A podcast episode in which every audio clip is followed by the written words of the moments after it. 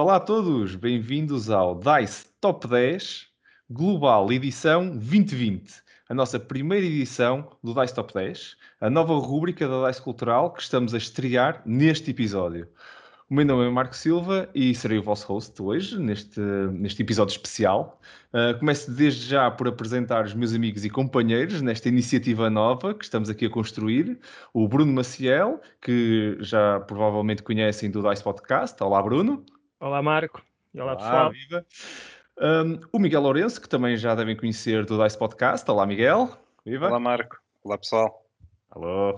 E o Daniel Alexandre, que se estreia nestas andanças, mas que uh, já, se já tiveram nos nossos eventos semanais ou mensais em Oeiras, uh, certamente já tiveram a oportunidade de o conhecer. Olá, Daniel, viva. Olá a todos. Viva, viva, Daniel. Um, só, só no, se só nos estão a ouvir uh, no DICE Podcast, uh, no fundo, um, este episódio é um episódio especial, não é bem, bem o episódio normal. Se quiserem, uh, podem visitá-lo no YouTube da DICE Cultural e, e, ver este episódio com vídeo, porque hoje estamos a gravar com vídeo. Um, este conteúdo podem, podem, no, no, vídeo podem encontrar os comentários e partilhar e comentar lá no, no, no próprio YouTube. Tem o link para chegar a esse, esse vídeo na descrição do episódio. Se nos estão a ver no, no YouTube, bem-vindos e obrigado por estarem desse lado connosco. Uh, muito rapidamente passo só a explicar o que é que é o Top 10, o DICE Top 10. Um, são rubricas que passamos a, a, ter na nossa, na nossa equipa, que juntamos e partilhamos um top 10 sobre um dado contexto ou tema, ok? Vamos fazer isto numa ordem decrescente, começando no 10, em que cada um partilha o seu 10, depois passamos para o 9, cada um partilha o seu 9, etc, etc. Vamos continuar até chegar uh, ao número 1 de cada um, ok? Uh, a forma como funcionam os DICE Top 10 uh, é que cada um será sobre um tema.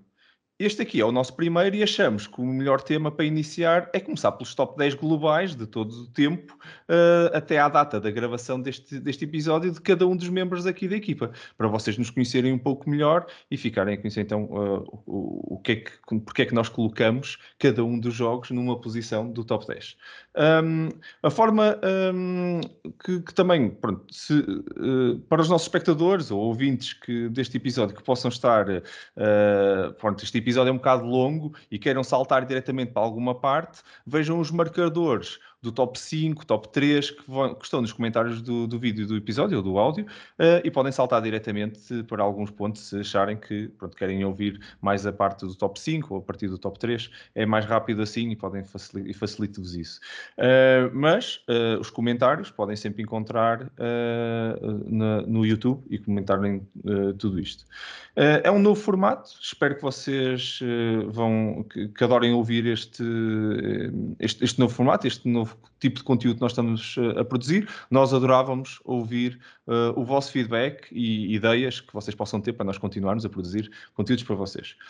Um, então, confesso que estou muito curioso. Nós, nós, entre nós, uh, nós não partilhamos os nossos top 10, por isso, na verdade, uh, vai ser uma partilha em, em direto aqui, em, em, uh, ao vivo, dos top 10 de todos nós, uns para os outros e para com vocês. Por isso, estou muito curioso de ouvir o que é que os meus amigos têm aqui também no, nos top 10 das listas deles. Um, acho que se calhar podemos mesmo então começar uh, e sem, sem, mais demora, uh, muito obrigado a todos vocês, uh, Bruno, Daniel, Miguel, por, por estarem neste, neste top 10 comigo e vamos então arrancar com o top 10. começando no, claro, no número 10. Número 10. Bruno, começando por ti, que jogo então é que tu tens no teu, no, no teu número 10? Então, vamos lá começar com o número 10 e o jogo é o Smartphone Inc. Uh, é foi criado por Ivan Lashin, uh, editado pela Cosmodrome Games e foi editado em 2018. O que é que me faz gostar tanto deste jogo? Primeiro, dizer que este jogo esteve inacessível durante muito tempo. Irritou-me muito mesmo, porque é daqueles jogos que se ouve falar muito bem durante muito tempo e eu não tive acesso a ele durante, eu acho que dois anos, porque eu só o pude jogar em 2020 e tendo saído em 2018, tive aqui um, um hiato de dois anos em que a expectativa aumentou tanto que eu quando experimentei o jogo, quando tive a oportunidade de o comprar, comprei logo, eu vinha já com, com uma expectativa muito elevada. E curiosamente e surpreendentemente, uh, gostei bastante do jogo. Não posso dizer que o tema esteja uh, muito vivo, porque eu acho que, apesar de ser um tema interessante e gosto muito deste tipo de, de tema, já falámos nisso num dos podcasts, mas poderia ser outra coisa qualquer. Eu não sinto muito o tema, mas é um jogo estrategicamente muito interessante, taticamente muito rico e tem um, um aspecto visual muito clean que também eu, eu aprecio bastante. E acho que é um jogo muito fácil de explicar. Apesar de ter muitas regras, uh, não é um dos jogos assim mais complexos que já joguei, não. Eu, eu, diria que é um jogo médio, mas a simplicidade com que se explica este jogo e vai à mesa e numa hora, uma hora e dez, uma hora e quinze, eu acho que nunca passei dessa, desse, desse, dessa duração de jogo, o jogo está feito. Eu já joguei três vezes na mesma noite para um jogo já com alguma complexidade, isto não é normal. Uh, joguei bastantes vezes em 2020 não sei se vai perdurar muito tempo aqui no top 10, mas já é muito bom ter, ter tido esta experiência em 2020 e entrar logo no top 10. É isto. A Smartphone Inc. é a minha primeira escolha do top 10. Número 10, sim senhor, é. sim senhor. Uh, uh, vocês, eu, eu, eu, tenho que dizer já o meu comentário, mas deixo depois o Miguel e, o Daniel comentar, mas eu, pronto, uh, vou-me vou abster de comentar muito, porque ele também vai aparecer mais à frente. pois, eu, eu, por acaso não comentei este ponto, mas nós fizemos aqui umas apostas entre nós, por isso se vocês quiserem fazer apostas das colisões que possam surgir entre nós, entre os diferentes elementos, estejam à vontade. Houve aqui, antes de nós começarmos um. a gravar, uma conversa interessante sobre se vamos ou não vamos colidir e quantas, é que, quantas apostas é que, é que entre nós vamos colidir. Eu, eu, eu, escrevi um, artigo até sobre este jogo uh, recentemente e, e, a minha opinião até é bastante pública. Eu gosto bastante do jogo e vocês já eu vou ter a oportunidade de falar em mais detalhe sobre, sobre, sobre o jogo, mas tinha que deixar este ponto. Já estou com um em um. Exatamente. Estou forte. Okay. Uh, Miguel, tens algum comentário, Daniel? Algum comentário sobre o Smart Inc? De, sobre o número 10, na realidade, do, do, do Bruno? Ah, é, eu só quero dizer que é um dos jogos que está na minha lista para jogar. Ainda nunca joguei e está na minha lista. É só isso. ok, ok. Já é Daniel, é só isto. Surpreendeu-te o número 10 do... na, na Leiria Con, eu e o Marco. Uh, na altura fiquei encantado com o jogo fui logo fazer uma bela pesquisa a ver se eu conseguia comprar, mas havia para aí 100 unidades em todo o mundo. uh, pronto, depois saiu o Kickstarter quase um ano mais tarde, tivemos mais quase outro ano para a espera do jogo. foi Pá, isso mesmo. E nunca joguei o meu jogo. Pronto. Mas o jogo, sim, o jogo, o jogo é, eu sei que a experiência foi muito boa. Uh, não me lembrei dele para o meu top 10, mas é, é um jogo muito bom. Muito bem, muito bem. Eu lembro-me dessa jogatana uh, na, na Liacon e lembro-me do dia seguinte estarmos a falar exatamente dizer que tu já tinhas corrido à procura do jogo e não conseguias encontrar. E, efetivamente, foi uma tiragem muito, muito curta. Uh, muito bem, então, Bruno, o top 10, o número 10 do Bruno já está. Daniel, passo-te a palavra a ti. Qual é o teu número 10? O meu número 10 é um party game e chama-se Dixit. Ok. Uh, o artista é o Jean-Louis Rubira este jogo foi comercializado pela Blood. Ele também está a ser comercializado em Portugal, uh, se não estou enganado, pela Mora Piaf. Uh, é um jogo de 2008. E o Dixit, de todas as vezes que eu joguei o jogo, eu fui a única pessoa que jogou o jogo pela primeira vez e odiei o jogo. de, de resto, está no top 10 é, todas as pessoas a quem eu apresentei o jogo, toda a gente adorou o jogo, eu fui a única pessoa que disse este jogo não me presta para nada. Um, mas pronto, depois cá está. Uh, primeiro estranha-se e depois entranha-se, e cá está, está no meu top 10. Uh, eh, com todas as expansões, o jogo é, pá, é, o jogo, é um jogo super fácil de pôr na mesa. Uh, por norma, as pessoas querem sempre dar mais uma volta porque acham que 30 pontos é pouco. e pronto. E é, é o Dixit, não é hipótese. É Tenho que confessar que me surpreendeu, porque, porque quem possa não te conhecer, Daniel, tu tens uma coleção bastante extensa, vamos dizer assim. Vamos, vamos só colocar as coisas assim, um bocadinho, exatamente, um bocadinho extensa. Um, e, e, realmente o Dixit no teu top 10 diz muito, por isso surpreendeu-me bastante uh, essa, essa posição, confesso. É, mas concordo com ele, é daqueles jogos quando Sim. vai à mesa, sobretudo para pessoas que não estão habituadas a este tipo de jogos, é um bom jogo para fascinar as pessoas e puxar as pessoas para o hobby. É, Sem dúvida. é, é daqueles jogos que eu também joguei pela primeira vez nos primeiros dois anos em que estive ligado ao hobby. Era estranho, é um, confesso que é um jogo estranho de entrar e se calhar não sei qual foi a razão pelo qual tu não gostaste da, da, tua primeira experiência, mas é daqueles jogos quando tu tens alguém que comunica contigo sem teres que falar e tu consegues entrar na cabeça dessa pessoa, nem que seja porque já tiveram uma experiência que mais ninguém teve, é daqueles jogos que nós partimos a rir porque há experiências que nós depois lembramos anos mais tarde. Lembras daquela jogatana de Dixit em que eu disse só aquela palavra, ninguém entendeu nada, mas ele entendeu? É, é muito giro, muito giro. É, sem Boa dúvida. escolha. Sem dúvida. E a arte. A arte é linda também. É uma É coisa que eu acho É genial. genial. Estranhíssima, mas linda. Número 10, Daniel Dixit. Muito bem, muito bem. Vamos então, Miguel, teu número 10. Ora, o meu número 10 é o Flamme Rouge. É um jogo de 2016. Uh, foi desenhado pelo Sr. Asger Harding Granerud, espero estar a dizer o nome bem, uh, e foi publicado, ou é publicado, pela Lauta Pelite, é uma, é uma editora finlandesa, e em Portugal pela Devir. Uh, é um jogo de ciclismo, e porquê que está no meu top 10? Ou por- porquê que é o meu número 10? Em primeiro lugar, pelo, pelo tema. Eu gosto de ciclismo, gosto de ver algumas coisas, e acho que até hoje é a melhor implementação de um jogo sobre desporto que eu já joguei. E isto foi um tema Hum. que nós, que nós até já falámos no, no podcast, que eu estou sempre à procura de ver, ok, será que este jogo em particular é uma boa implementação do jogo sobre desporto? E até hoje ainda continuo à procura de um melhor do que este, do que o, do que o Rouge. Porquê que está bem, porquê que está bem posicionado, porquê que está no meu top 10 para além do tema? Porque está muito, muito bem integrado com a estratégia de ciclismo real. Quem está à frente leva cansaço, o posicionamento dos ciclistas, a parte dos tiles em que temos montanhas, temos, temos calçada, temos eh, partes em que são mais estreitas, etc. E tem também uma app que, em que conseguimos fazer eh, voltas com várias etapas, portanto, em vez de ser eh, um, cada jogo é uma etapa, ou é, ou é é uma corrida, se quisermos, mas existe uma app em que permite fazer um tour Hum. com, com várias etapas e, e- e pronto. É isto. É um, é um jogo que para mim está muito, muito bem implementado e muito, muito bem agarrado ao tema. E já o joguei N vezes e por isso é que é o meu número 10, o Flame Rouge. Sim, senhor. Comentários. Alguém quer, quer comentar? Força, força, Três Daniel. notas. Eh, eh, enganaste aí, não, não é de vir, é Mebo. É, Eh, mesmo? Ah, peço desculpa. Peço desculpa, peço é desculpa. só, só, é só, essa, essa é, é a nota particular.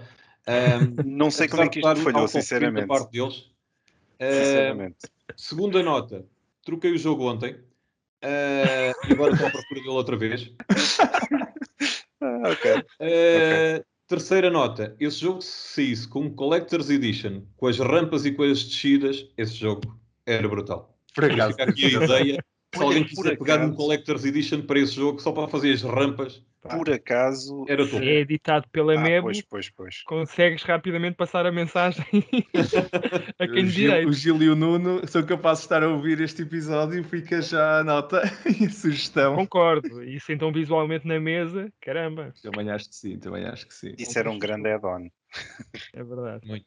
É uma grande ideia, uma grande ideia. Olha, eu tenho que comentar só um ponto que é, não me surpreendeu nada, tu depois, mas surpreendeu-me estar no número 10, por isso agora fiquei curioso o que é que vem a seguir, que eu, Ah, eu tinha aqui umas, umas apostas mais para a frente, se calhar de aparecer o Flame Rouge, depois do nosso episódio sobre tem- temas que, que, que gostamos no, no- Pronto, temas que gostávamos de ver mais nos jogos de tabuleiro, que fizemos no podcast, e eu pronto, disse logo, "Oh, há aqui algumas coisas que eu acho que sei, e este aqui não estava, não estava no teu número 10, pensei que estaria mais alto.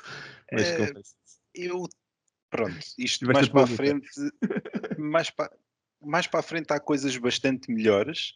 Ok. Eh, e depois aqui, ma- aqui mais para trás, trás, entre aspas, do 10, 9, 8, 7, eles estão muito próximos para mim uns dos outros e, portanto, fica, fica estranho. Sim, Fica estranho. Então pronto, o teu número 10 aqui do Miguel, o Flame Rouge. Hum, pronto, da minha parte, uh, cheguei ao meu número 10 e o meu número 10, uh, não sei se é uma surpresa para alguém ou não, mas é o, o Dead Man's Cabal. O meu número 10 é o Dead Man's Cabal. Dead Man's Cabal é um jogo do, do Daniel Newman, uh, publicado em 2019, via Kickstarter, na, na, realidade, um, e da- pela, pela Panasaurus Games. E, e foi uma surpresa. Eu, eu, eu confesso que vi o jogo e à primeira vista o tema é assim um bocadinho estranho. Eu até há pouco tempo falei sobre, sobre este jogo um, no, no podcast. E a razão pela qual eh, eu coloco aqui no meu número 10 e, tive alguma dificuldade depois eh, de, de fazer só 10, porque isto começou com 20 e muitos, por isso depois decidi qual é, qual é a ordem disto para chegar a um 10 é difícil, mas a realidade é, este jogo surpreendeu-me bastante eh, pela mecânica, pela forma simples com que se joga, pelas vezes com que consegui colocar um jogo que não é assim tão simples quanto isso, mas é, na mesa e, e diverti-me com pessoas que, que o jogaram pela primeira vez em todas as vezes. Isso para um jogo semi-complexo nem sempre é verdade. Tenho, que lhe- tenho que lhe dar este, este ponto. Eu diver- divirto-me com o jogo eh, em jogá-lo outra vez várias vezes, mas já o joguei com pessoas pela primeira vez, muitas vezes, e em todas as vezes eu consegui me divertir imenso nisso. E nem sempre isso é o caso. Eu preciso jogar a segunda vez com as mesmas pessoas, ou, com- ou para eles ser a segunda vez, para que a coisa dar assim um bocadinho mais de pica. Uh, e, e óbvio, pronto, por daí o meu, meu número 10 é um jogo muito, muito giro, com, com, com muita qualidade. Artisticamente tem gostado do tema, senão, senão vocês vão achar que o jogo não é nada demais, mas é este o meu número 10, Dead Man's Cabal. Não sei se alguém quer, se é uma surpresa para alguém, sei que se alguém Não é. algum comentário, Não é. não é. Não é. Ok. É provavelmente o jogo que, que tu mais falas em- nos, nos podcasts, portanto eu estava à espera que ele, que ele chegasse Que ao ele top chegasse. 10. Não, sei, não saberia o número, mas eh, olha, já está. Certo, certo. Olha que teve, teve, para chegar ao número 10, como podes ver, teve eh, quase, quase que não chegou, não, não chegou ao corte, não é? Não chegava ao, ao número do corte. Mas sim, sim. Sim, Do- Dois comentários sobre esse jogo. eh, Força. que falem. Ehm, para quem tem tanto pormenor em fazer caveiras e a fazer aqueles ossos que são, creio que ser, serem da tíbia, e esquecerem-se de pintar as caveiras de dourado, É pá, verdade. para mim é, é- é demais. E aquelas, aqueles micro-tiles, que um gajo para tirar aquilo do sítio precisa de uma pinça, É, são É verdade. são- O jogo É é, bom, mas pá, esses pormenores para mim são, pá, tem que se pagar muito caro. Mas, mas é giro que se vocês virem as fotografias das caveiras, primeiro, é assim, online vocês conseguem ver muita gente pintou as caveiras e, e eu também Yeah. já estou no processo de pintar aquelas caveiras de dourado. Dourado, dourado mesmo, porque aquilo é dourado, um dourado muito Sim, é preto, dourado. mas é um dourado. muito, muito preto, muito parecido com o preto. Cara, Mas, é verdade. Eh, mas depois a questão dos tiles é verdade, aquelas coisinhas são, É. bastava ser um bocadinho maior. O tabuleiro tem tanta coisa que nós não usamos. É verdade, são pequenos pormenores. Mas é de vez em quando nos detalhes. É. Número 10, sim senhora. Número 9. Número 9, Bruno. Começa tu então. Ok. Ah, número 9, não sei se é uma surpresa para vocês, porque já falei deste jogo ah, em episódios passados. É o The Colonists, ah, do Team Pulse, e foi publicado pela Lookout Games em 2016. Já expliquei, ou tentei explicar o jogo num dos episódios, não é fácil. É um jogo bastante longo, é épico em termos de proporção de duração, porque pode atingir 7 horas, apesar de eu achar que isso é um exagero. É um jogo em que nós somos clones, somos o, o, o prefeito ou o mayor da, dessa colónia. É um city building, na, na sua gênese é aquilo que estamos a fazer no nosso player board, é, é criar o nosso vilarejo. Depois temos um tabuleiro central onde nós vamos, ah, uma gén- é um género de capital onde vamos buscar recursos, onde vamos fazer ações que não podemos fazer no nosso player board, onde há muita interação com outros jogadores.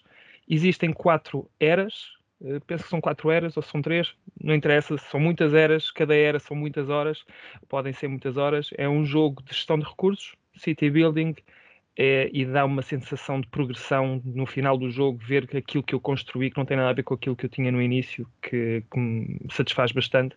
E apesar de eu não jogar há muito tempo, porque também não é um jogo muito fácil de ir à mesa, eh, é um jogo que eu tenho sempre aquela sensação de que quando eu jogo, eu deveria jogar mais vezes. Eu digo sempre assim, mas porquê é que isto, isto não vai mais vezes à mesa? É fácil de explicar.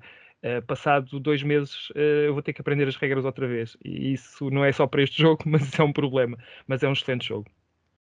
Sim, senhora, sim, senhor. Não, não me surpreendeu muito, uh, por isso, da minha parte, pelo menos, não sei se alguém tem, teve assim alguma surpresa, já tinhas falado do, do jogo, uh, por isso não, não me surpreendeu, efetivamente. Não sei se alguém quer comentar uh, o The Colonists. Força, força, é, Daniel. Obrigado, Bruno. só por teres dito 7 horas, é um jogo que se completa no radar. Não, são 7 horas, segundo Sim. alguns Obrigado. especialistas de jogos de tabuleiro. Eu costumo jogar em 3 horas e meia, 4 horas. Eu sei ah, que isso okay. também é muito. Muito melhor. não. Mas isso joga-se episódios, não? Tu podes jogar só uma era, ou podes avançar logo, ah. começar logo na terceira. Pronto. Ok. Então, tá duas. E pronto, jogos duas horas.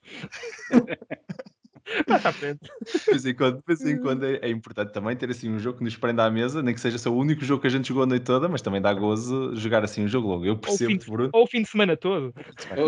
É mais isso. Não, então mas vamos falar do Monopólio, é?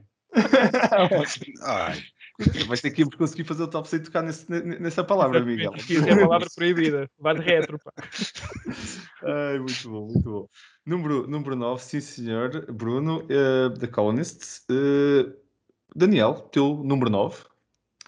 Ora, o meu número 9 é o Cleopatra and the Society of Architects. Este, este jogo foi feito pelo Bruno Catala que não é o meu único jogo dele no top, spoiler alert, e o Lodovic Montblanc. Uh, foi produzido pela Days of Wonder, é um jogo de 2006, e epá, é um jogo produzido pela Days of Wonder, no que é que há para dizer mais? Uh, os gajos, pá, ao contrário da Pando, Pandossauros, né? Uh, eles vão mesmo ao detalhe e o está perfeito. Uh, estou super curioso por ver a versão deluxe que eles fizeram um Kickstarter, mas está super atrasado. Uh, mas o jogo, pá, o jogo é, é, um jogo brutal, é um jogo lindíssimo na mesa uh, e é um dos poucos jogos que incorporas a caixa do jogo uh, como parte do tabuleiro. Um, epá, e a cena de, de, da corrupção que se vai colocando na pirâmide e depois no final a revelares a pirâmide e seres excluído da pontuação final, ou seja, é, és eliminado por seres o gajo mais corrupto do jogo, epá, é, é um toque de, demais. O jogo é, é muito, muito bom. E pronto, é o meu número 9. Sim, senhor, sim, senhor. Comentem se já jogaram, comentem ou se já viram. É daqueles clássicos que nunca foram à mesa, mas que eu já vi acho que até tinhas levado já uma vez para os, os, encontros, não sei se foi na app, mas foi já há algum sim, tempo. Sim. Mas é daqueles jogos que só de estar à mesa, é, é aquilo é arte, é, é espetacular, aquilo chama mesmo a atenção. Eu ainda não joguei, já tenho muita curiosidade, já está na minha. Na, na, não está na minha, na minha prateleira ainda, não comprei, mas, mas já, já fiquei muito curioso muitas vezes uh, para ver se. Vai, agora com, com o Covid, a ver se quando isto passar a gente consegue voltar aos eventos para eu começar a experimentar também alguns que não estão nas minhas prateleiras, mas sei que, que estão nas vossas e é, estou curioso, estou curioso. E agora vê-lo no teu top ainda por cima, mais curioso fico. Número 9, sim senhora. Vamos então avançar. Miguel, teu número 9. O meu número 9 é o Fresco. Ok. É um jogo de 2010 de Wolfgang Panning, Marco Ruskowski e Marcel Zuselbeck, publicado pela Queen Games. Um, e uh, é um jogo em que somos pintores que vamos restaurar um, um fresco de uma igreja. Ok? E porquê que eu gosto do jogo? Porquê que está no meu top 10? Pela mecânica do turno, em primeiro lugar, porque, porque tem uma mecânica uh, dupla quase, que quem tem menos pontos vai escolher a que horas é que vai acordar no dia seguinte, isso vai definir a ordem do turno, e, uh, e portanto eu posso dizer, ah ok, eu, eu tenho menos pontos, mas também não me dá jeito ser o primeiro agora. E portanto essa mecânica eu acho que é muito gira uh, e acho que é a parte mais, mais engraçada do jogo. De resto, temos vários trabalhadores que podemos alocar, temos várias ações que podemos fazer. Uh, é um jogo também muito, muito, muito engraçado. Uh, tem vários módulos que podemos sempre colocar, tirar, etc. Uh, eh, por falar nisso, há um Kickstarter que deve-me estar a chegar, espero eu, para o mês que vem ou assim, não sei, com todos os módulos e mais alguns, uh, é muito provável que jogando com mais módulos a coisa suba de nono, mas não sei. Por enquanto, tenho uma caixa base com três módulos e é o meu número 9, é o fresco.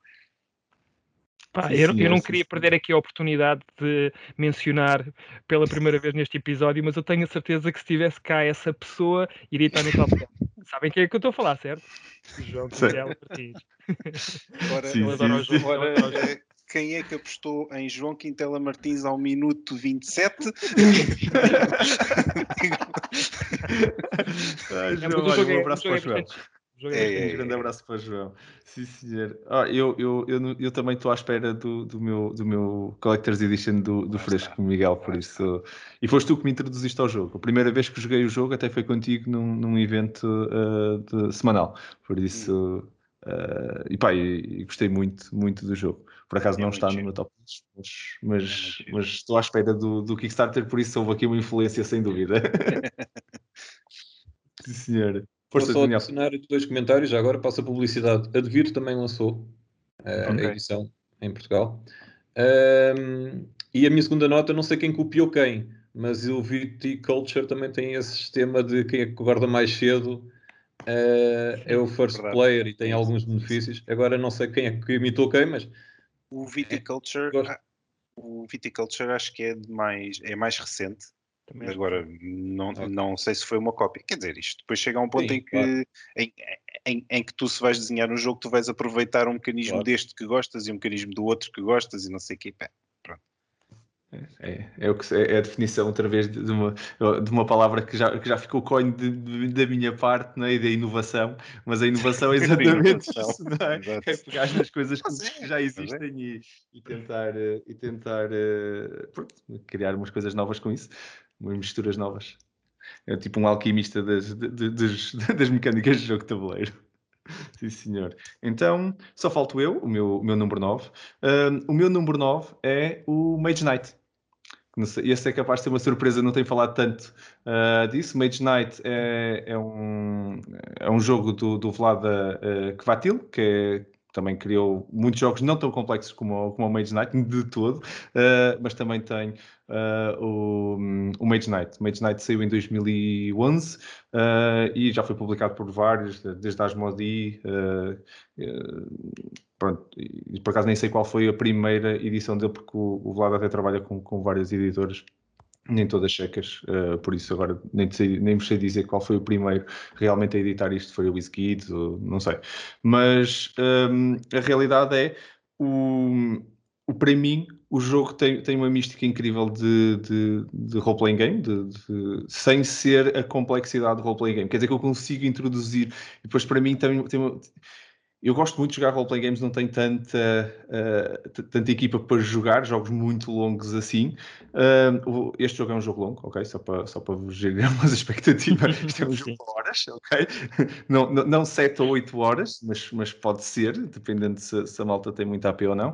Mas, mas uh, é, um é um jogo longo. Mas não é um jogo longo, um RPG longo. É, é um jogo que tem um fim relativamente atingível, tem várias etapas, não é um legacy, mas, mas tens aquele feel de legacy eh, de ok, estiveste ali a jogar e a tua personagem cresceu e tudo. E eu gosto disso. E dá-me dá um gozo enorme essa, essa parte. Tens heróis, feitiços, depois tem aquela mais mística toda, a mim mexe imenso comigo. Uh, e depois tem uma mecânica cooperativa, competitiva, que é sempre muito gira, de ok, vamos ter que fazer esta missão, mas não necessariamente precisamos de colaborar para o fazer, mas de vez em quando temos que nos aliar, podemos jogar aquilo colaborativo e há mesmo missões e mapas, hum, claramente hum, todos os objetivos são para ser competitivo. Por isso é, é um jogo que dá para todas as as pessoas, vamos dizer assim, dá para, para, todos os gostos, dependendo da missão que estamos a fazer e pelo facto de ser modular e extremamente. dá, dá, dá uma. Um, voltar à mesa é fácil e jogar outra vez a mesma missão uh, é, é, como aquilo é, tem a sua aleatoriedade uh, de geração do mapa, uh, vai tornar também a missão diferente. E, e isso, isso faz com que o jogo seja muito interessante. É o meu número 9. Não sei se vocês têm algum comentário, imagino que seja uma surpresa não tenho falado tanto deste jogo como os outros, por isso. Eu tenho ah, um é comentário. Uma... É assim, eu, sei, eu, sei, eu sei que tenho esse jogo. No outro dia era para jogá-lo. Não faço puta ideia onde é que o jogo está. Uh, e então pá, este, este está perdido mesmo. eh, pronto, nas minhas da vergonha, porque eu não faço puto ideia onde é que o jogo está, porque eu até o procurei, mas não. Depois, às tantas, não, não vale a pena, levou-te qualquer para jogar. E pronto, eh, não sei, não sei, não, não tenho opinião, sei que o tenho, é só, é, é só o meu comentário, sei que o tenho. Olha, eu não tenho opinião porque não tenho, portanto, olha, não, não sei. Mas sim, é daqueles jogos que eu já ouvi falar e não tinha, nunca tive muita curiosidade mais pelo tema, que é um tema de fantasia, ah, mas ah, dizem que o jogo é bastante bom, mas também que é muito longo. Não sei se algum dia irei. Se for à mesa, se calhar vais ser, vais ser tu que me vais introduzir ao jogo, porque eu não estou a ver outra forma de, de jogar esse jogo.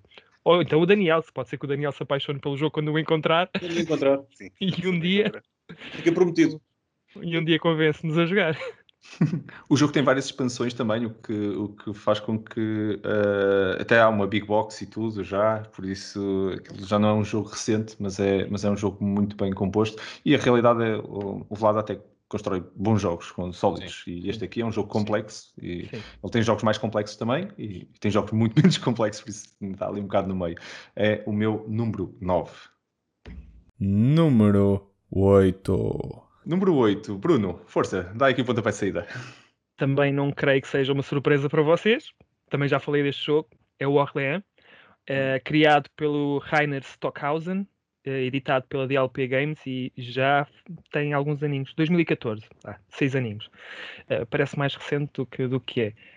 Não é um jogo propriamente bonito na mesa. é daquele tipo de euro muito seco, eh, com aquela arte muito da era medieval, portanto não, não chama muita atenção, mas em termos de mecânicas é aquilo que eu mais gosto do jogo é o backbuilding, é o tirar pecinhas do saco, é aquilo que tu podes fazer com os, as pecinhas que tiras do saco, as diferentes estratégias, a imprevisibilidade daquilo que sai do saco, que acho que hum, dá um bocadinho mais de alegria ao jogo para um jogo que, pelo menos na mesa, não parece muito alegre, mas mecanicamente acho que é um jogo brilhante. Não tenho muito mais a dizer, não vou estar aqui a explicar o jogo, já o fiz, mas eh, é seguramente um jogo que está no top 10, no- agora está no oitavo, na oitava posição, mas eu quando olhei para, para o jogo e coloquei-o na oitava posição, poderia estar mais acima, porque quando jogo, relembro-me também que este jogo é realmente muito bom e eu gosto muito dele. Quanto mais tempo eu deixo para sem jogar, eh, vou-me esquecendo um pouco e se calhar vai baixando. Mas, eh, mas poderia estar no top, no top 5, sem, sem dificuldade. Sim, senhor, também não me surpreendia se tivesse, confesso. o meu comentário é esse. Ainda há pouco tempo estivemos a falar sobre isso e sobre as mecânicas. É Por verdade, isso, sim, sim, sim. eh, não me surpreendia que tivesse no top 5, realmente. Algum comentário que vocês, eu por acaso não, não o joguei, ainda, há- ainda há pouco estivemos a falar, mas eh, eu não o tinha jogado, por isso eu não tenho nenhum comentário sobre o jogo, mas fiquei apaixonado pelo jogo pela tua descrição no, no episódio, por isso Uhum. fica, fica já, para quem não tenha visto o episódio sobre eh, onde nós falamos do, do, É do mais um para Orleans, experimentar. Fica aí, fica aí que o Bruno faz uma boa descrição do jogo, sem dúvida. Mas Daniel, força, ias a comentar? Não, eh, ia, ia concordar, é, um- é um bom jogo, sem sombra de dúvidas. A arte é mesmo só para quem gosta daquela arte, porque a arte para mim Sim, Sim. é falado horrível. Sim, Pronto, há fãs. é. Não é o ponto forte do jogo, de certeza, não. Não, não, não. Os sacos são bonitos, não são, uh, Bruno? Já não? Ah, não, nem isso. Não, Não, nem nada não, não banais. Ai, Não, muito o- bom, muito bom. os sacos não são bonitos, ma- mas a mecânica dos sacos é gira. Sim. Pronto, é Mas eu posso dizer que a minha versão tem nipples e não tem discos. Sempre Yeah. fica melhor, como melhor Sim, apresentação na sim. mesa e tátil- tatilmente também eh, Yeah. acrescenta ao jogo. Sim. Mas também não faz muita diferença. Mas, mas fica mais bonito. Orleans, sim senhor, número 8, número 8 aqui do Bruno. Uh, Daniel, uh, teu número 8 então. Ora, o meu número 8 eh, é o Riders of the North Sea. Criado pelo Sam Phillips, é da Garfield Games, é um jogo de 2015. Eh, epá, para mim, a cena do fazeres as duas ações, quando colocas um meeple, fazes uma ação e quando tens que retirar outro meeple, fazes a segunda ação. Pá, essa cena, tipo. foi topo. Como é que um gajo teve que chegar a 2015 para se lembrar de uma cena destas, para fazer esta mecânica? Uma coisa tão simples, epá, e está brutal. Está muito bom, o jogo é muito bom.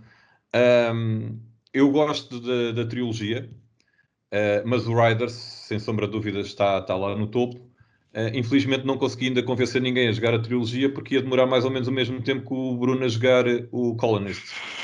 Ah, por isso, deve ser por isso que ninguém se ainda sujeitou a, a, a experimentar jogar a trilogia comigo, mas este Mas eu jogava diferença. São três jogos, tu jogas três jogos diferentes.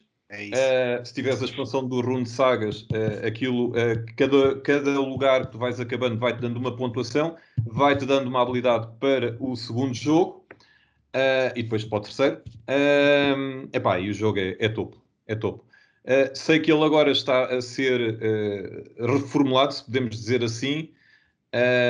está para aí para sair uma edição nova, não sei o que é que vai substituir no jogo ou não. Uh, mas pronto, isso também a Garfield Games agora também entusiasmou-se e toca de fazer trilogias a dar com pau. Uh, pronto, uh, não sei, só vendo depois o próximo. Mas Riders of the North Sea, oitavo lugar. Sim, senhor, oitavo lugar. Muito obrigado, Daniel. Miguel, uh, teu número 8, então. Ah, não, desculpa, desculpa, não, não comentamos, desculpem, eu adiantei-me bem. Comentários. Não é uma surpresa. agora- Não é uma surpresa, sim. Não, Sim. não é. Sabia que eu agora- gostava muito do jogo. Sim, deixa-me só dizer, eh, eu esqueci-me completamente desse jogo.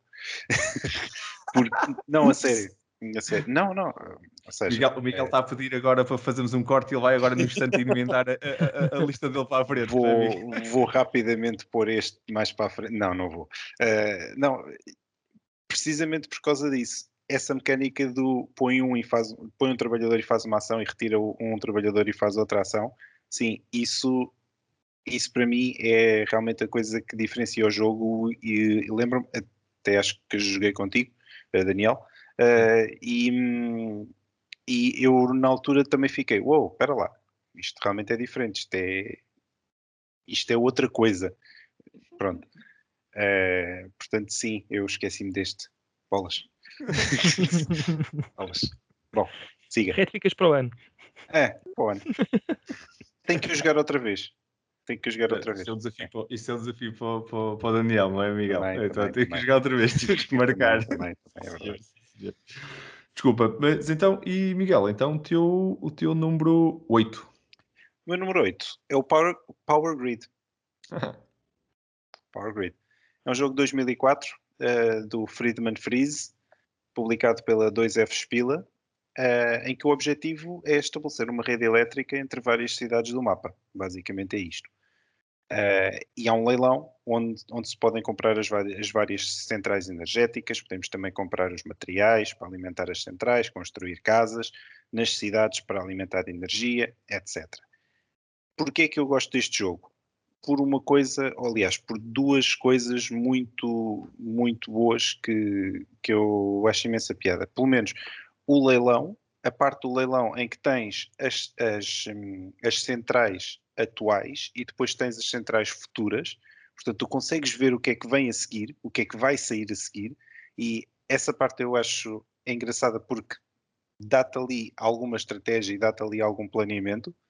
Eh, e depois, pronto, e depois a parte do que tem mapas e mapas e mais mapas e já saíram mais não sei quantos mapas e, e portanto, ah, o jogo é o mesmo, é, mas depois se calhar a estratégia pode ser diferente consoante um mapa ou consoante outro e portanto é isto, é o meu número 8, é o Power Grid. Sim, senhor. Não sei se alguém tem comentários sobre, sobre este Sim. número 8 do, do É. Miguel. Força, Bruno. Gosto, gosto bastante do jogo. É um daqueles clássicos que eu acho que é obrigatório para qualquer um de nós que gosta deste tipo de jogos. eh, tem que jogar, nem que seja uma vez, para experimentar. E que eu acho que é um dos jogos que representa melhor eh, eh, o conceito de procura e oferta eh, nos jogos.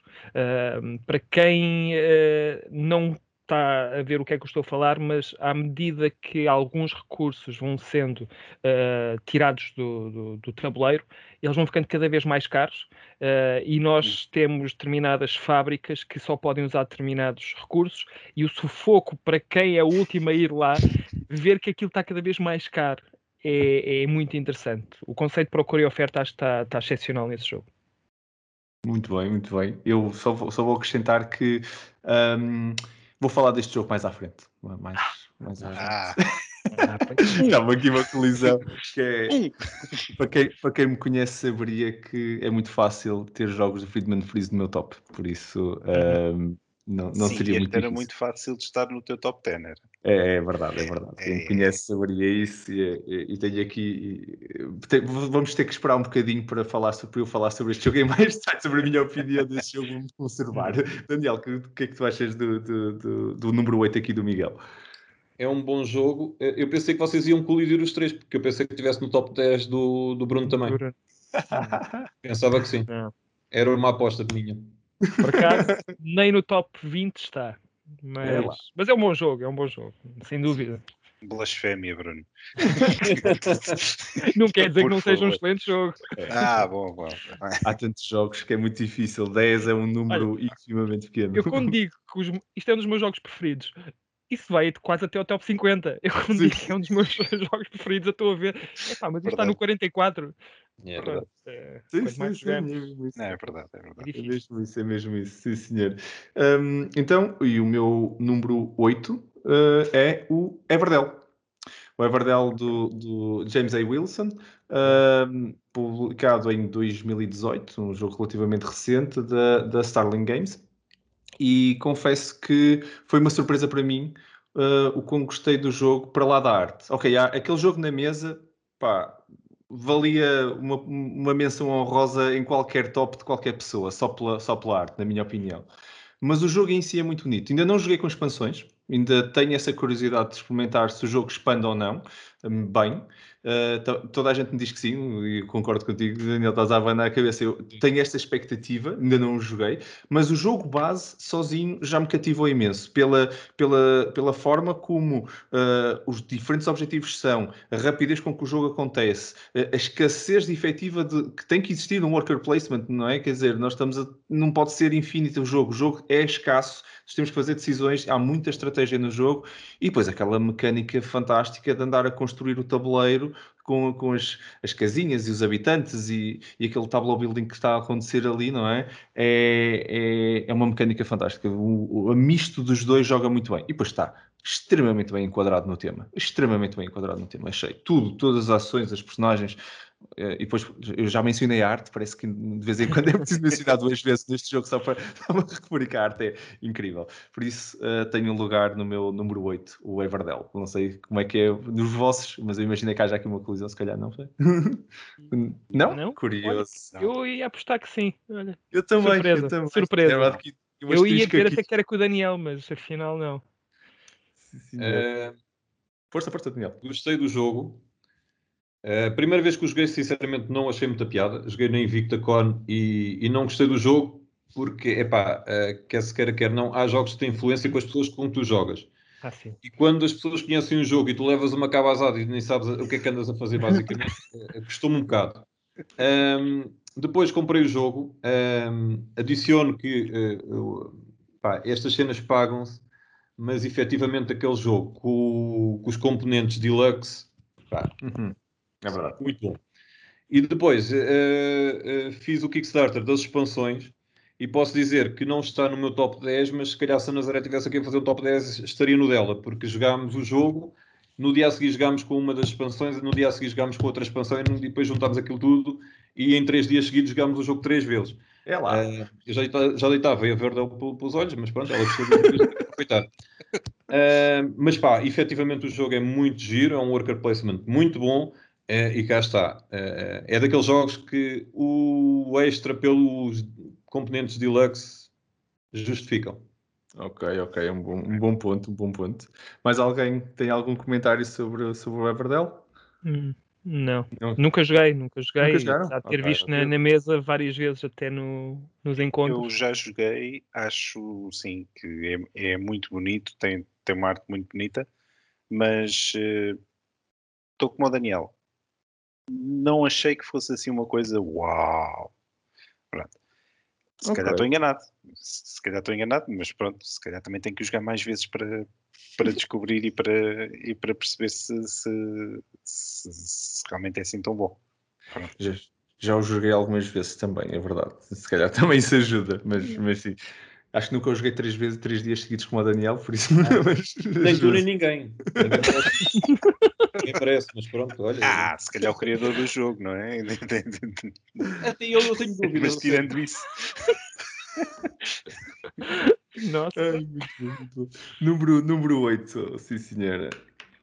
Número 7. Uh, Número 7, então. Começas então, Bruno? Força, pontapé de saída então. Número Então, sete. no, número 7 é. Estava agora a olhar para a minha lista, é o jogo mais recente de todos os que compõem a minha lista. Foi editado em 2019. O, o criador é Alexander Pfister, um dos meus preferidos. A editora é Games Up e o jogo é Maracaibo. Maracaibo é sem dúvida nenhuma o meu jogo preferido do Alexander Pfister, eh, que eu gosto muito dos jogos dele. Eh, o que é que eu gosto em particular neste jogo? O facto de ser um rondel não é novo, porque já o Great Western Trail eh, andamos ali às voltas a fazer ações e ações. Aqui também, também estamos a fazer isto, estamos ali a dar a volta às Caraíbas e fazemos ações onde paramos.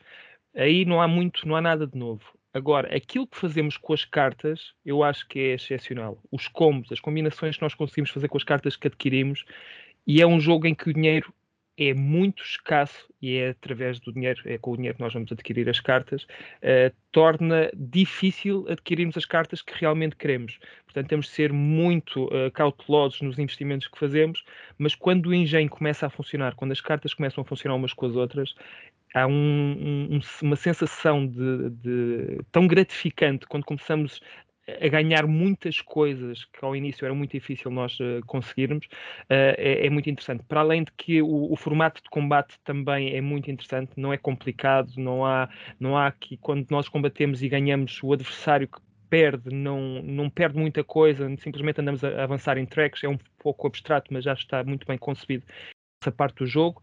Ehm, e depois eh, tem aquelas coisas que é as combinações e os bónus, os unlocks. Vamos lá ver, nós temos um player board que é um barco. E o barco tem eh, discos. Quando nós tiramos os discos de uma determinada parte do barco, nós fazemos unlock um bónus. Eh, e isso também é, é bastante interessante. Eu, eu gosto muito da sensação de começar a ter coisas que os outros não têm. E, ok, ele conseguiu desbloquear isto, eu agora vou desbloquear isto porque é uma coisa diferente.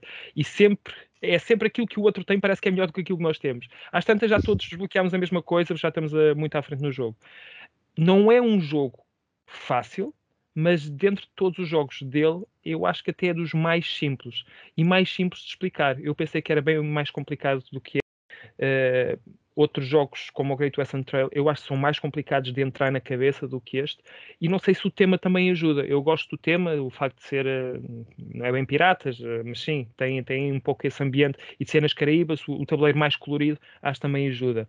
Uh, não estava à espera, porque qualquer jogo do Alexander Pfister normalmente são bons e é sempre difícil ver onde é que um é melhor do que o outro. Este aqui foi claramente logo na primeira vez que joguei. Eu disse: Não, este jogo é, é- é brutal. E quando experimentei a segunda vez para tirar a dúvida, eh, ficou. Tenny, lá está, é o meu número 7. Sim, senhor. Número 7, muito bem. Com- Algum comentário, malta, sobre Maracaibo? Só conheço o nome. Ok. como eu. Tenho, tenho muita curiosidade em jogar, mas ainda, mas ainda não tive a oportunidade. Também não. Também ainda não joguei e tenho muita curiosidade, até porque está, está aí muito bem falado no, no, eh, online e não só, nas, nestas Sim, mecânicas, neste, no seu género, é, é, é um- é uma referência, por isso. está- eu está eu confesso que eu experimentei o jogo talvez um mês antes da pandemia, portanto tive sorte de conseguir pô-lo à mesa antes de nós ficarmos em confinamento. Se calhar, se acontecido não, não tivesse jogado na- nessa altura, eu provavelmente nem teria este jogo no, no top 10, porque dificilmente iria à mesa Ok, eh, se, não fosse, se não fosse dessa forma. Ok, ok, ok. Então ainda tiveste sorte, ainda foi Sim. assim um no meio pré-pandemia. tudo, no meio disto tudo, o timing foi bom. Sim, senhor, sim, senhor. Então, vamos avançar. Número 7, Daniel, eh, qual é o teu número 7? Ah, o meu número 7 é assim: ehm, para os gamers, eh, se pudessem-me mandar com caixas de monopólio para cima, mandavam-me. Olha que eu tenho aqui uma. Olha, olha, olha, olha, olha aqui. Pronto. Vê lá, vê lá o que é que vais ver. Peço desculpa aos gamers, mas o meu número 7 é o. Catan. Ok, ok. Ok. Eh, Surpresa. Não vou É do por Paul Silver. eh, ele também eh, foi produzido em Portugal pela Devir. É um jogo de 1995. É um marco histórico no- nos board games. Uhum. É inevitável. É um jogo que os gamers não gostam porque é um jogo que depende imenso da sorte. E toda a gente sabe que aquela questão dos dados em qualquer jogo, por muita estratégia que a gente tenha, não há hipótese. Uh, para quem já jogou, sabe o que é que eu estou a dizer. Nós podemos colocar as nossas uh, casinhas no 6 e no 8, mas se a porcaria dos dados dá sempre 3, não há nada a fazer, não, não sai dali. Passas à fome. É isso mesmo. E, e pronto, é assim. Uh, eu gosto imenso do, do Catan. infelizmente já participei num torneio nacional, não lembro o diabo, porque temos que jogar o mesmo jogo para aí 10 vezes seguidas e quem me conhece sabe que logo jogar mais do que uma vez para mim já é demais. Uh, duas vezes seguidas o mesmo jogo, epá, já é para dar os céus. 10 então é dar um tiro na cabeça. Uh, mas pronto, mas participei, valeu pela experiência e, e, pronto, e, e, gostei do jogo e gosto do jogo. e pronto, e, e, mais uma vez a versão Collector's Edition é, é qualquer coisa. É lindo eu acho que o segredo aqui com o Daniel é obrigá-lo a jogar muitas vezes o mesmo jogo, porque lá está, aqui ao princípio estranha, mas ele depois aquilo entranha na cabeça dele. Pronto, tem aqui vários jogos que, olha, tu vais adorar. Se não adorares à primeira, dá-lhe uma segunda e uma terceira e uma quarta oportunidade. Insiste. Fechas-te no quarto e continuas. mas percebo o que ele diz e quando ele estava a falar isto do monopólio, pá, não, não vou estragar a minha caixinha de monopólio com isso. É e é daqueles jogos que, pá, eh, entende, eh, eu pelo menos entendo a importância do, teve para o hobby e apesar de aquilo tudo o que tu disseste é verdade, a sorte é, é, algo que eu não gosto no jogo e por isso é que eu não gosto tanto do jogo, mas tem ali conceitos que na altura eram revolucionários e hoje eu vejo muita gente a jogar, muita gente mesmo. Sim, sim. Eu, eu só acrescento que o fator da sorte é chato, mas o fator de negociação nesse jogo, em mim em particular, custa-me ainda mais, porque as memórias que eu tenho das últimas vezes que joguei esse jogo foi uh, eu estar a tentar trocar Pá, uma coisa simples, tipo 3 por 1, assim, uma coisa normal, é só um bocadinho melhor do que o mercado. E a pessoa diz: Não, não, 5 por 1, eu 5 por 1 vou ao mercado. Não, não, contigo eu não negociei. Depois vai trocar ao lado, tipo 1 por 1. E eu, ai, eu Vou, vou, respirar agora fundo, porque eu estou a jogar sozinho este jogo. A componente de negociação não existe no jogo e só tenho a componente da sorte e, e, e muito, muita estratégia. E ganhar o jogo assim é divertidíssimo, mas, mas tira-me um bocado a piada da cena da negociação alta. Mas interessa-te, tu fazes, eu faço, ganhamos os dois. Mas se calhar o problema é das ganhar o jogo. Eu estou em último lugar, como é que eu vou ganhar o jogo? E pronto, essas são as minhas memórias de jogar Catan. É, é, é, eu das últimas vezes contigo porque eu iniciei uh, isto em 2014 e o primeiro jogo que nós cá tivemos em casa foi o Catan. Uh, então jogávamos Catan ao sábado, jogávamos Catan ao domingo, no próximo sábado era Catan, e para mudar só para ser diferente no domingo era Catan também. e então, pá, um gajo começa a especializar-se na coisa, não é? Depois a jogar tanta vez, e então depois as pessoas faziam o mesmo que fazem contigo, é assim, tu podes estar em último com dois pontos e o resto está com oito, mas ninguém negocia contigo, tu ainda podes ganhar o jogo, como se isso fosse possível. uh, então, pronto, às tantas fazia ali, era um contra três, que aquilo era um, um semi-cooperativo uh, contra todos, pronto. Por isso, partindo é da tua experiência, no Catan pode acontecer isso. Por isso, não se tornem mas... em Catan porque pode ser tramado. Sim, mas, mas, mas, eu percebo o marco que isto fez, o que o, o, que o Bruno está a dizer é mesmo verdade. O, o impacto que isto teve no hobby é brutal. Uh, não está no meu top, uh, mais por uma razão pessoal, mas uh, tenho aqui uma vénia que dou na boa ao jogo e ao impacto todo que fez. Uh, merece mesmo uhum. a notoriedade que tem, uh, independentemente do ponto que tu disseste, que se calhar alguns gamers dizem: Oh meu Deus, esta coisa parece. É, é, é, se calhar até comparam até ao monopólio do, do, dos jogos modernos, se calhar erradamente, na minha opinião, porque o impacto que isto teve, o monopólio teve o seu impacto e isto teve um outro completamente diferente, não são comparáveis e, na minha é. opinião, tem, também merece essa menção, sem dúvida. É verdade. Sim, senhor. Então uh, vamos, uh, vamos continuar com o número 7. Uh, eh, Miguel, qual é o teu número 7? O meu número 7 é o Castles of Burgundy. Okay. Provavelmente pode ser uma surpresa disto não estar, é, é mais acima, mas não sei. de qualquer forma, é um jogo de 2011 do Stefan Feld, publicado pela Ravensburger, e é um jogo estratégico de colocação de tiles numa, numa área pessoal que simboliza um principado em que nós somos aristocratas e que queremos desenvolver esse, esse principado.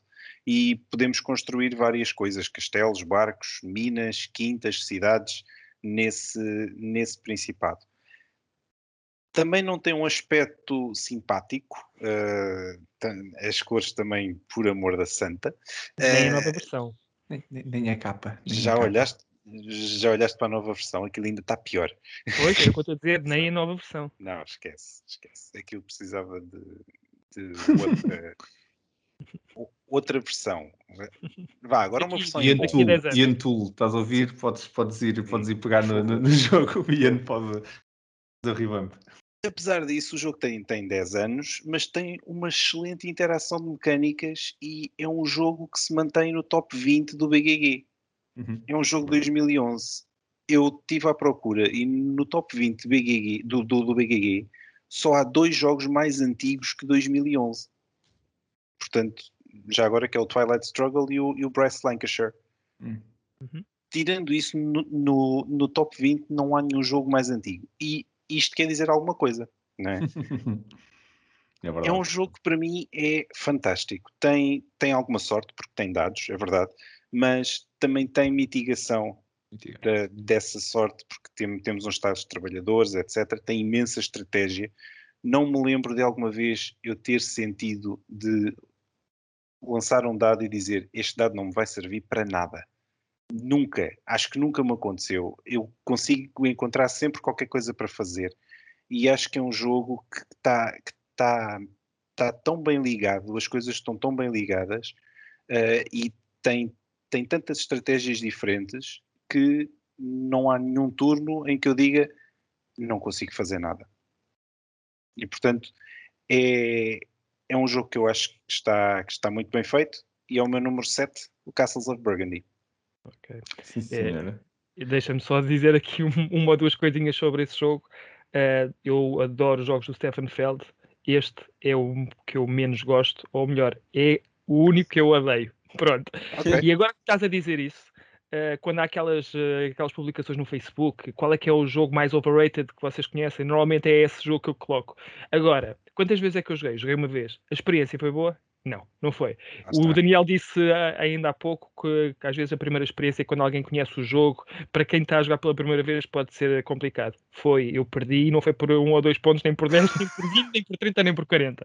eu está. senti-me muito burro a jogar aquele jogo. E não é um jogo assim tão complicado quanto isso. Se calhar se eu tivesse jogado outra vez, ou se tivesse dado outra oportunidade, poderia ter outra opinião, mas eu não gostei. E agora que o, o Miguel estava a dizer que não há um turno em que tu não possas fazer nada, ou que não seja, eh, que não, não possas fazer nada de útil, eu estava agora a pensar e pá, não senti nada disso. Não senti nada disso. Mas lá está. Pode ser que tendo uma nova oportunidade jogando o jogo com, se calhar, com outras pessoas, Eu eu acho que sim. Nuno Silva, o Nuno Silva jogava qualquer coisa que jogava ganhava, mas aquilo não foi ganhar, aquilo foi uma, coisa- foi uma humilhação.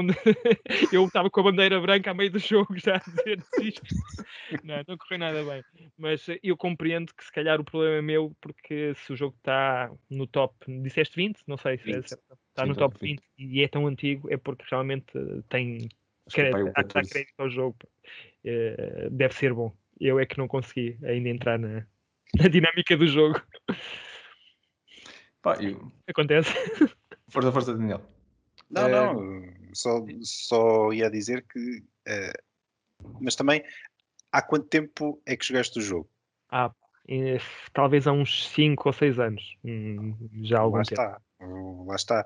Eu, eu também tenho jogos que joguei eh, há dois ou três anos e que voltei a jogar agora ou recentemente e, e eu disse, pois, como, como é que eu não gostava disto? Ou, ou Epá, como é que isto dúvida. mal, não é? Portanto, Sem dúvida.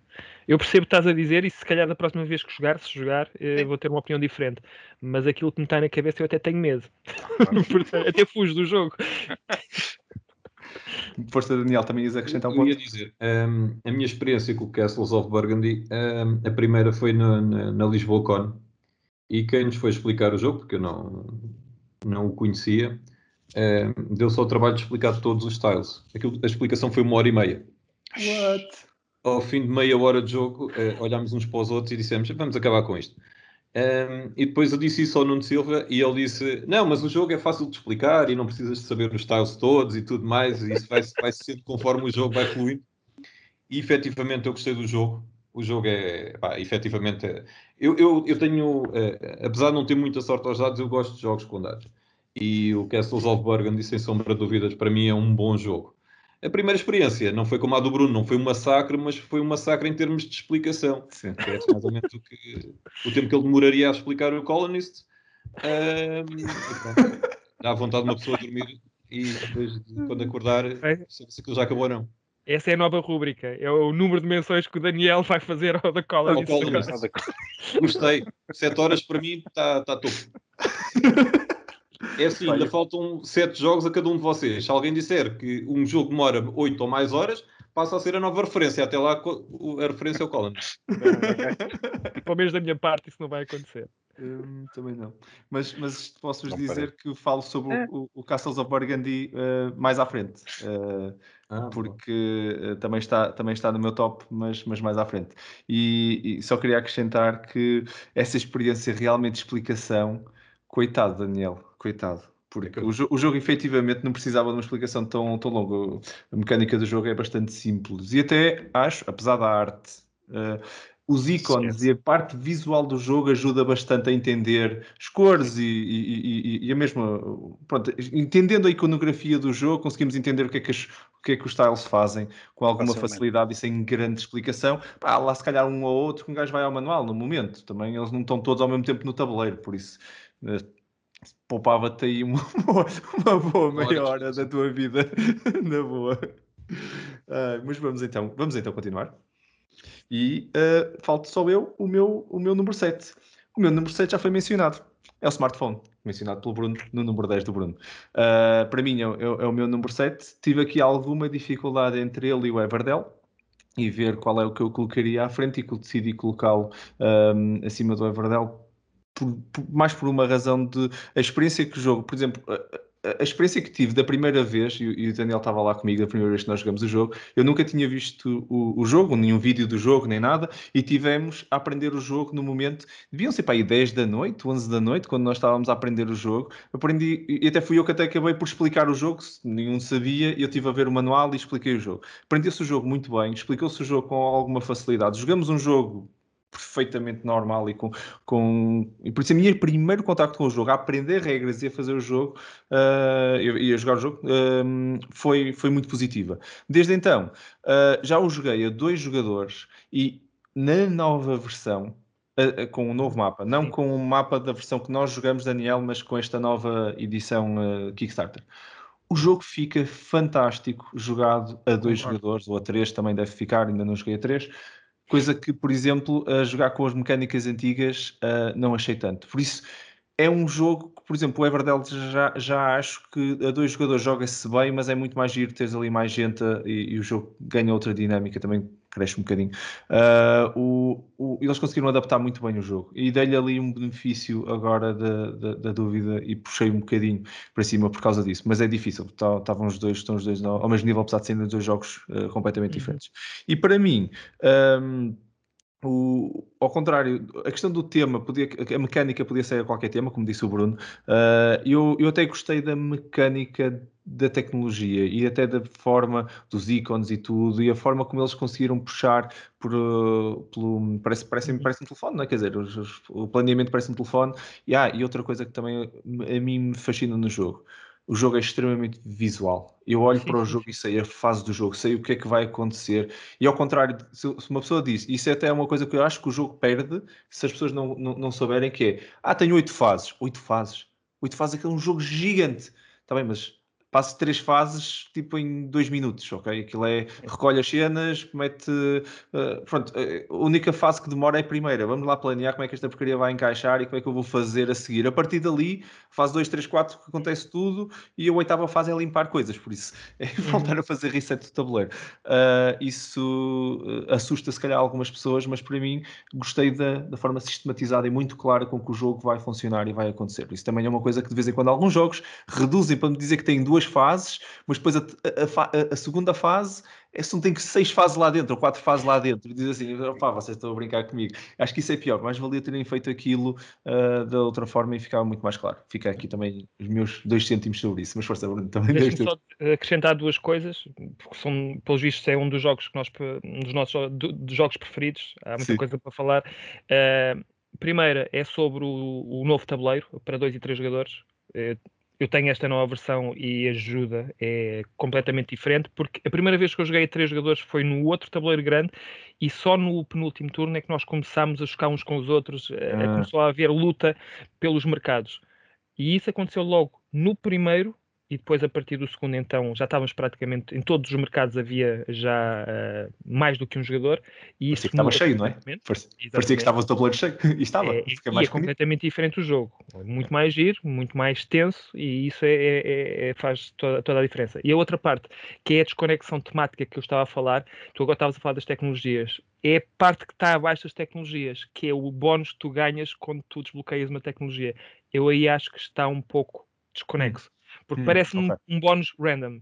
Ok, agora Já tenho o GPS ativo, mas aquilo diz-me que eu agora produzo mais um, mais um telemóvel por ronda. Hum, Já percebi okay. o teu ponto. Estás a perceber?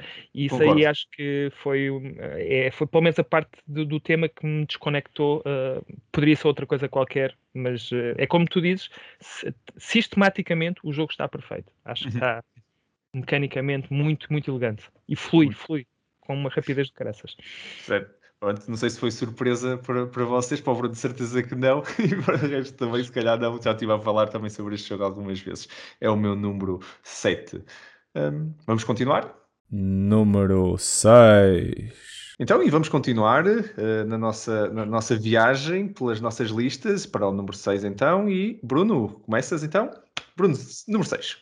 Com o número 6, uh, eh, escolhi o jogo Railroad Revolution. É um jogo de Marco Caneta e Stefania Nicolini.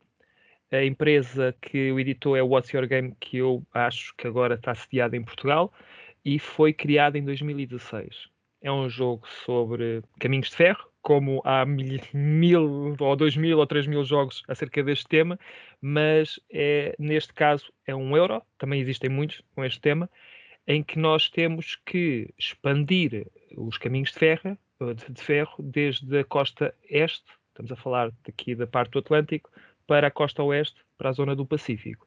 Existe um sentimento de progressão também bastante grande, vamos aqui construindo da esquerda, eh, da direita para a esquerda, à medida que vamos construindo coisas, vamos ganhando cada vez mais bónus, mas aquilo que eu mais gosto no jogo é o puzzle interno que o jogo provoca com a cor dos meeples que nós escolhemos para fazer as ações.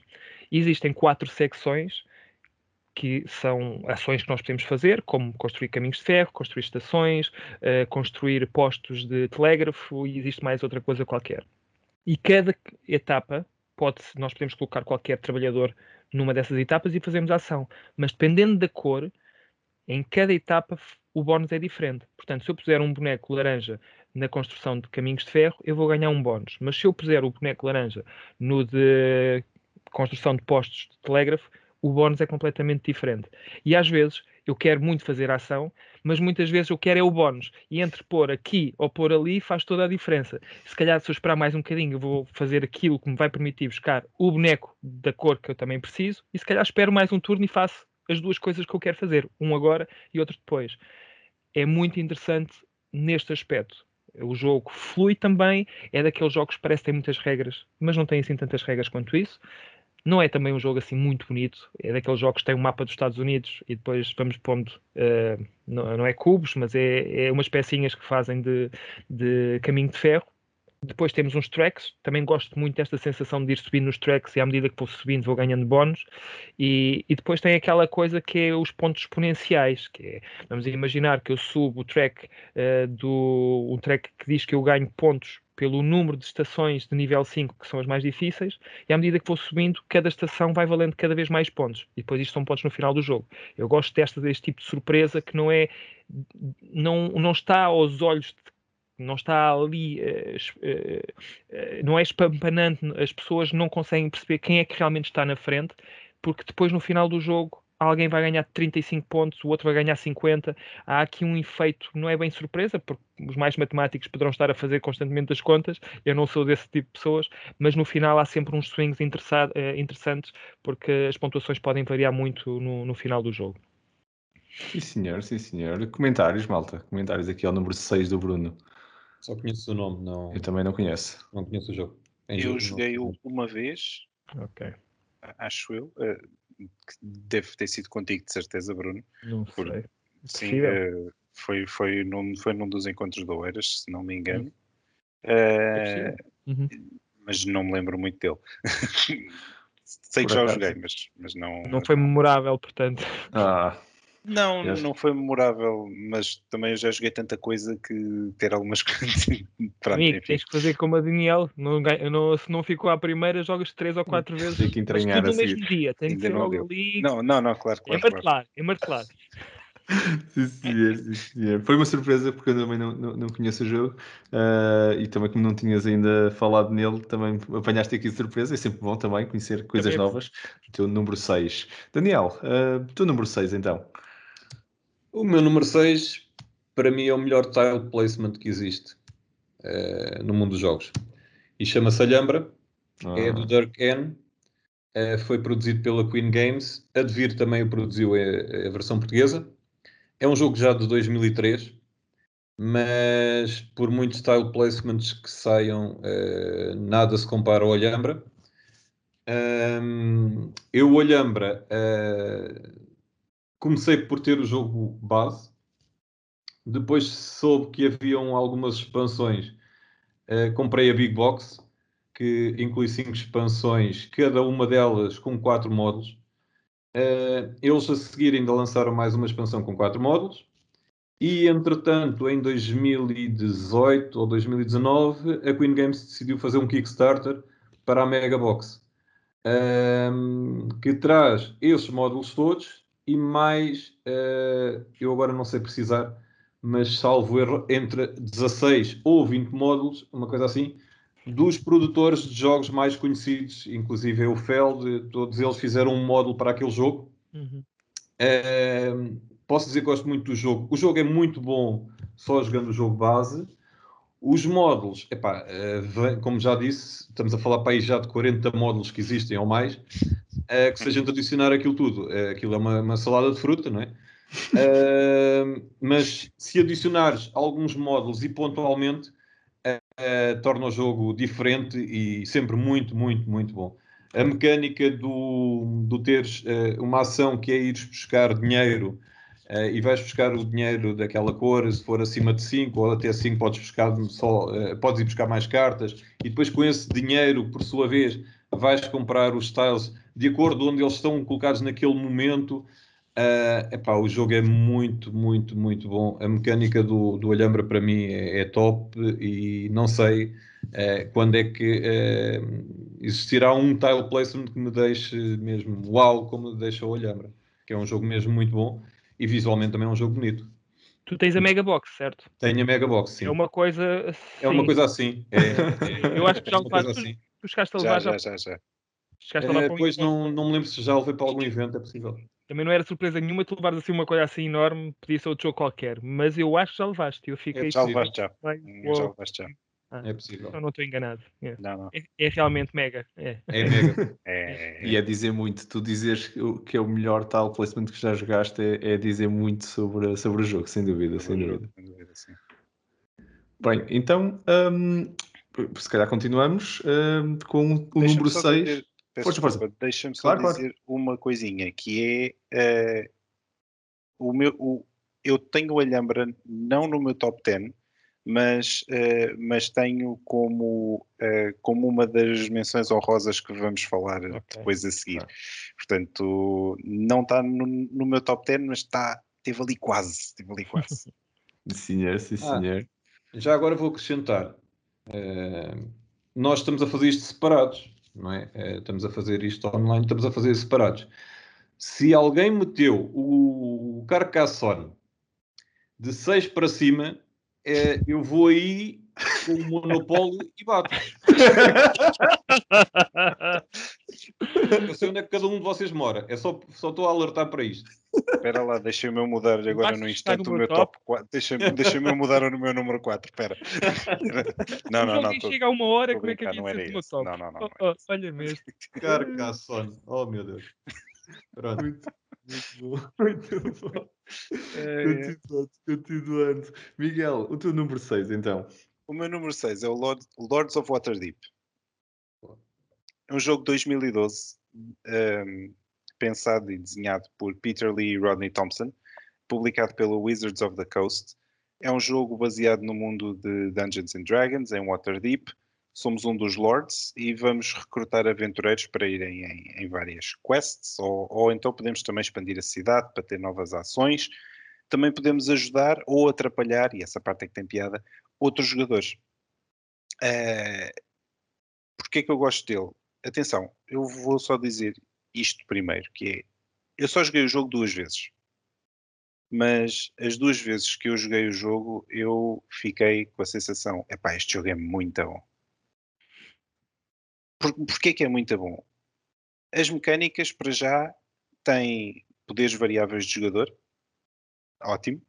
Tem worker placement, ótimo. Tem side quests, uh, que são umas cartas de quest que dão pontos, dão habilidades, etc. E depois, também sei que tem expansões, não é, Marco? uh, e que ainda não joguei com elas, mas provavelmente também vale vão, ser, vão certamente adicionar coisas que provavelmente irão fazer com que o Lords of Waterdeep não seja o meu número 6, mas vai passar a ser o 5 ou o 4 eventualmente. Não sei. Facilmente é, com as expansões. Então. está. Portanto, é isto. É o meu, é o meu, é o meu número 6. Uh, eh, joguei duas vezes, mas as duas vezes que joguei eu disse: isto é muito bom. Muito, muito. Não sei se querem acrescentar algum comentário. Eu tenho um comentário, mas deixe-vos falar primeiro uh, sobre, sobre este número 6 do Miguel, Lords of Waterdeep.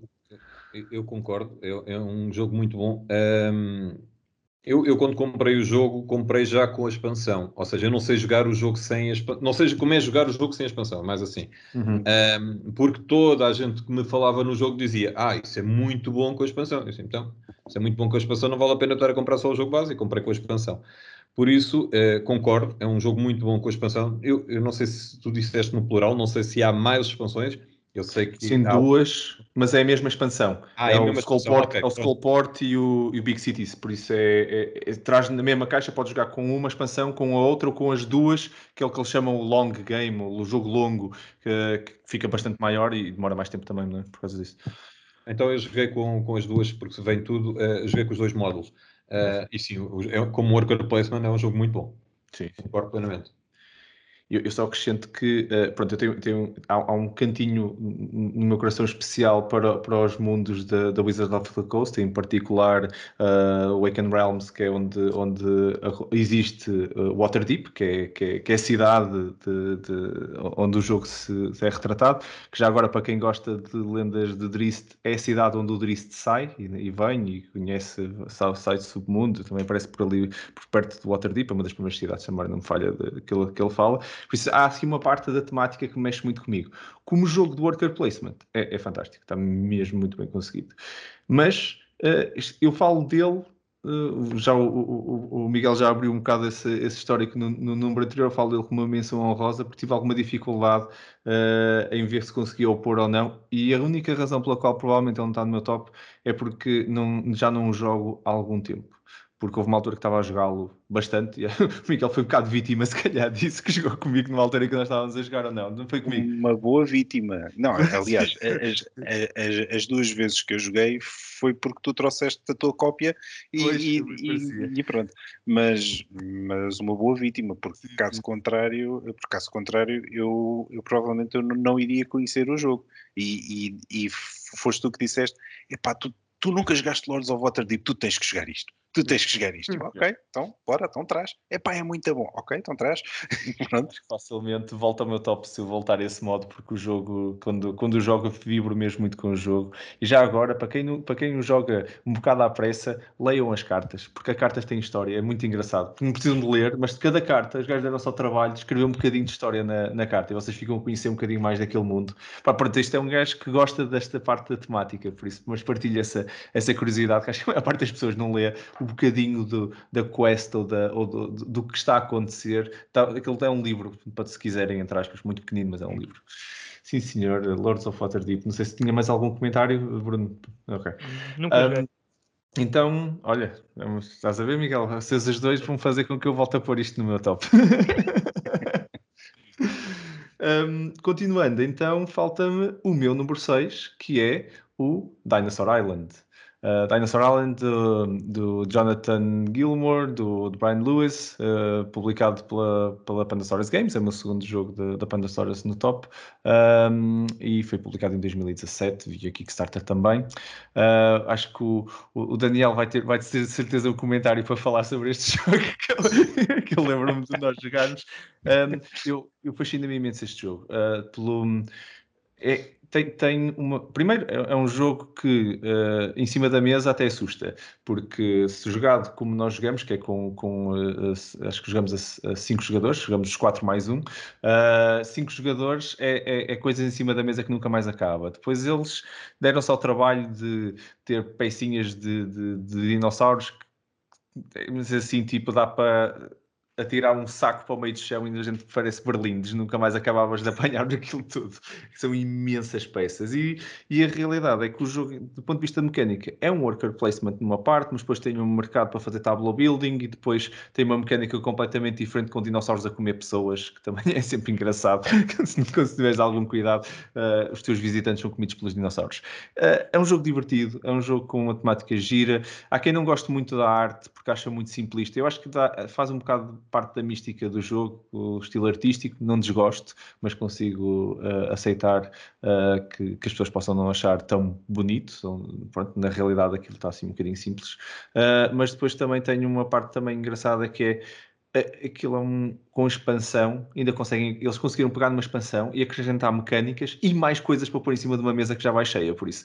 É sempre uma coisa surreal, vocês, uh, a Total Liquid é uma expansão que faz o jogo crescer ainda mais em cima do tabuleiro, uh, eles agora até estão com, com mais um Kickstarter também para, para, mais um jogo base completamente uhum. novo e é assim uma loucura, é sempre, sempre, sempre a bater, mas pronto, é o meu número 6, Dinosaur Island, diverti-me imenso sempre que joguei o jogo, uh, mas Estou curioso de ouvir os vossos comentários. eu vou deixar o Daniel falar primeiro, que eu também estou curioso para ah, ouvir. Okay. Ah, é?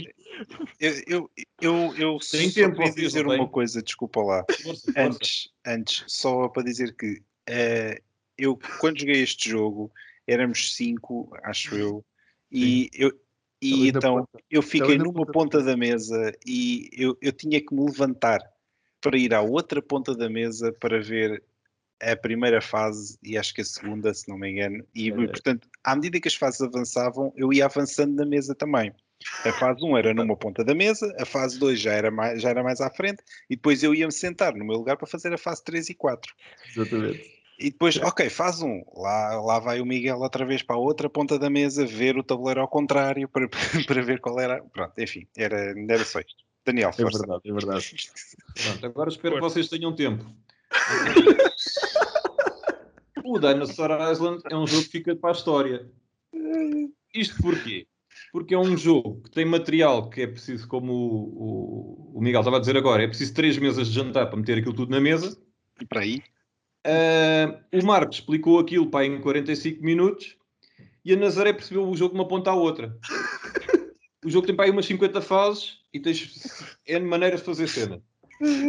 Uh, e agora, qualquer jogo que eu tente explicar, que ela diz que está a perceber mais ou menos, eu digo então telefone ao Marco, o Marco explica-te como é que isto. Esse, essa é a minha primeira nota, porque o Dinosaur Island vai ficar para sempre uh, ligado à história do, dos jogos de tabuleiro no que toca a, explicações. A, a, minha segunda nota é que pensava que o jogo estivesse mais acima na tua lista. E a terceira nota é, se, eles, se a Pandosaurus tivesse pegado no Deadman de Cabal e tivesse feito um Kickstarter, aqueles mini-tiles eram tijolos porque eles, basicamente, quando fazem um Kickstarter, mandam, metem material a dar com um pau, podiam ter feito um para o Deadman's Cabal e que aquilo, em vez de isso com os mini tiles, se também com, com tijolos. Pá, pronto, mas assim mesmo em grande, uma pessoa que conseguisse pegar aquilo como deve ser. Pronto, e eles, é fizeram, eles fizeram um Kickstarter do Dead Man's Cabal, por acaso. Não se lembraram, se calhar foi desse stretch gold que tem que ver. Se calhar não chegaram lá. Se calhar, se calhar não chegaram lá. Não chegou ao nível. Olha, eu confesso que este jogo está nas menções eh, honrosas. É o meu 12 jogo da minha lista, portanto, não entrou, mas poderia ter entrado. Uh, Esteve ali mesmo quase, quase, e o 11 também esteve lá muito perto de, de o fazer. Uh, acho que explicaste muito bem o jogo, uh, ou pelo menos aquilo que gosta do jogo, eu concordo contigo. Em relação a esta parte do, do espaço que ocupa na mesa, é verdade, é um problema que o jogo tem, mas eu fui criativo, mas eu sou um geek, acho que somos todos, mas eu às vezes levo ao extremo. Eu consegui arranjar uma forma de tornar alguns dos tabuleiros verticais, com cavaletes. Isto quer dizer que, que consegui uh, subtrair, diria, um terço do espaço que ocupa na mesa. Mesmo assim, ocupa muito, mas uh, devo dizer que ajudou. E depois até tem fotografias no BGG, podem ir lá ver, está muito bonitinho. Oh, fantástico. Uh, em relação à arte, é uma arte que antes de comprar o jogo fazia-me confusão. Não é uma arte que seja muito consensual e que seja muito normal ver em tipo de jogos. Nem sei que tipo de arte é que é, mas há um excesso de cor-de-rosa ali uh, e de cores muito borrantes e fluorescentes. É estranho. Uh, mas depois de entrarmos no jogo, eu acho que o jogo é tão rico tematicamente que hum, nós esquecemos, ou melhor, não é bem esquecer, eu acho que a arte acaba até por ser mais interessante, acabamos por gostar dela. E, eu acho que o primeiro impacto não é o melhor, mas depois acabamos por uh, dar, uh, dar valor à, à aposta que eles fizeram no jogo. Uh, tenho também a expansão, é verdade, ainda são mais miniaturas. Fiz a extravagância de comprar o Extreme Version, porque eu normalmente não compro esse tipo de, de, de versões Deluxe e isso. Comprei, não estou arrependido. Aquilo custou-me 3 ou 4 jogos, porque eu podia ter comprado 3 ou 4 jogos para comprar só aquele. Mas lá está, se está no top 10, não estou nada arrependido. E é um jogo que também já não vai à mesa há algum tempo. É daqueles jogos que eu preciso aprender as regras novamente para voltar a ir à mesa. Mas eu acho que é um jogo fantástico. Sim, sim. Uhum. Boa escolha. Obrigado, obrigado. Olha, é, é, só, só acrescento que uh, o, a versão Deluxe, in, a qualidade dos componentes, eu lembro-me quando recebi, até nem me lembrava que até o coisa do primeiro jogador é uma porcaria de uma cena que te metes à volta da. da é exatamente, metes assim, bates no braço Sim. e depois fica ali aquela coisa à volta do teu braço para marcar o primeiro jogador. Anos 90 ou anos 80, nem sei bem Exatamente, exatamente. É quando cheguei aí eu disse assim, bem, isto agora vale tudo. Eles já foram, rebentaram com a escala do Kickstarter, é, é tirar coisas lá para dentro. E é verdade, a caixa já não fecha, está na prateleira e não, não, não, não consegue fechar por causa do número de componentes, sem inserts e sem nada. Por isso sim. É, versão deluxe, para quem esteja a ouvir e que pensou, ah, será que traz mesmo muita coisa? Mesmo, é mesmo muita coisa. Pronto, ia ser o nosso número 6 então. Pronto, e já estamos a meio da nossa viagem. A viagem já vai longa. Um, acho que podemos aqui fazer uma pausazinha. Podem seguir no comentário ou aqui mesmo no YouTube aqui o vídeo, uh, o próximo vídeo, a parte 2, para continuarem a partir do top 5, mas ficaram já aqui com o top Uh, o top 10 a 5, no fundo, ok? Uh, 10 a 6, quero dizer. Por isso, já estamos aqui com metade da viagem feita. Malta, obrigado por este bocado. Vamos lá continuar. Uh, mas vocês que, que, nos estão a ouvir, se quiserem, se já continuem já, então no próximo vídeo.